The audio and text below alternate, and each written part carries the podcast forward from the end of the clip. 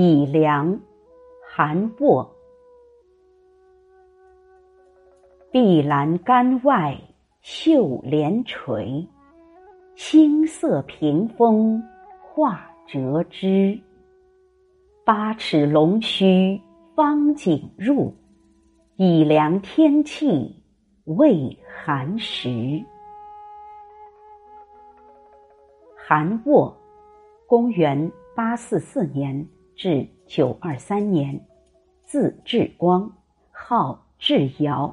小字东郎，号玉山樵人，京兆万年人，今陕西省西安市。晚唐大臣、诗人，翰林学士韩仪之子，南安四贤之一。韩沃聪明好学，十岁能诗，得到姨父李商隐的赞誉。唐昭宗隆纪元年，公元。八八九年，进士及第，出左河中节度使幕府，入为左拾遗，转谏议大夫。唐昭宗复位后，被授中书舍人，深得器重。后因不肯依附于梁王朱全忠，贬为邓州司马。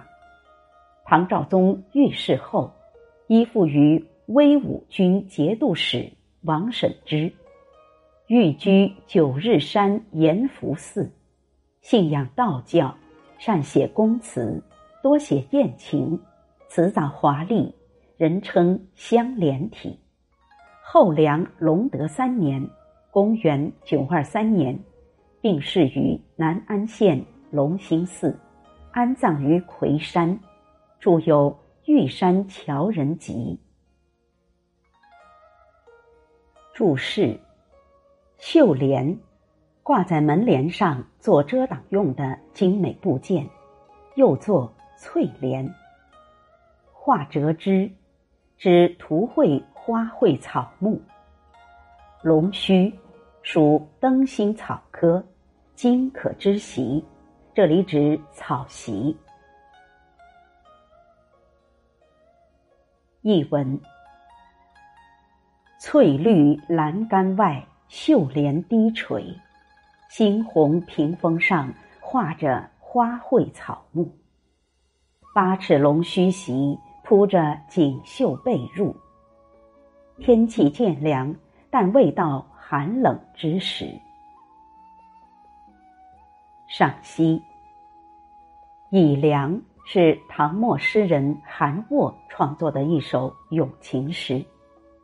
此诗以工笔画的手法，用旖旎浓艳的色彩，细致入微的描写了诗人所倾羡的美人深闺绣户中精巧典雅的陈设布置，点出以凉未寒的特有时令气氛。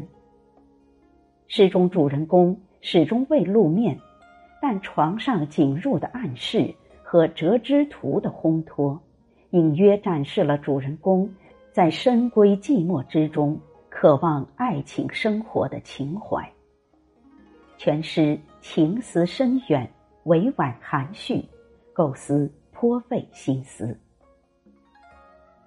碧栏杆外绣帘垂，此诗首先展现给读者的是一间华丽精致的卧室，星色屏风画折枝。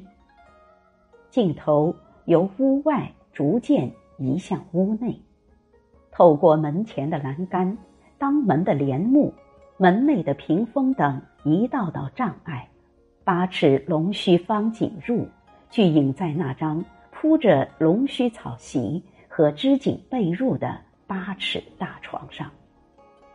房间结构安排所显示出的这种深而曲的层次。分明告诉读者，这是一位富贵人家的金闺绣户。布局之外，景物吸引读者视线的是那斑驳陆离、浓艳夺目的色彩。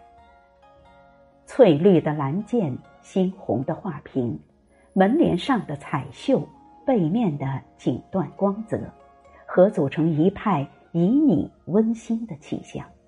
不仅增添了卧室的华贵气派，还给主人公的深闺情思酝酿了氛围。主人公始终未露面，在做什么、想什么不得而知，但朱漆平面上雕绘着的折枝图，却不由使人生发出“花开堪折直须折，莫待无花空折枝”的感叹。面对这幅画图，主人公不可能不有感于自己的逝水流年。而将大好青春从画中鲜花联系起来加以比较思索，更何况而今又到了一年当中季节转换之时。门前帘幕低垂，殿席上增添被褥，表明暑热已退，秋凉刚降。如此时刻，更容易勾起人们对光阴消逝的感触。在主人公的心灵上，又将激起阵阵波澜。诗篇结尾用重笔点出“以凉天气未寒时”的时令变化，当然不会出于无意。配上床席进入的暗示，以及折枝图的烘托，主人公在深闺寂寞之中。渴望爱情的情怀也就隐约可见了。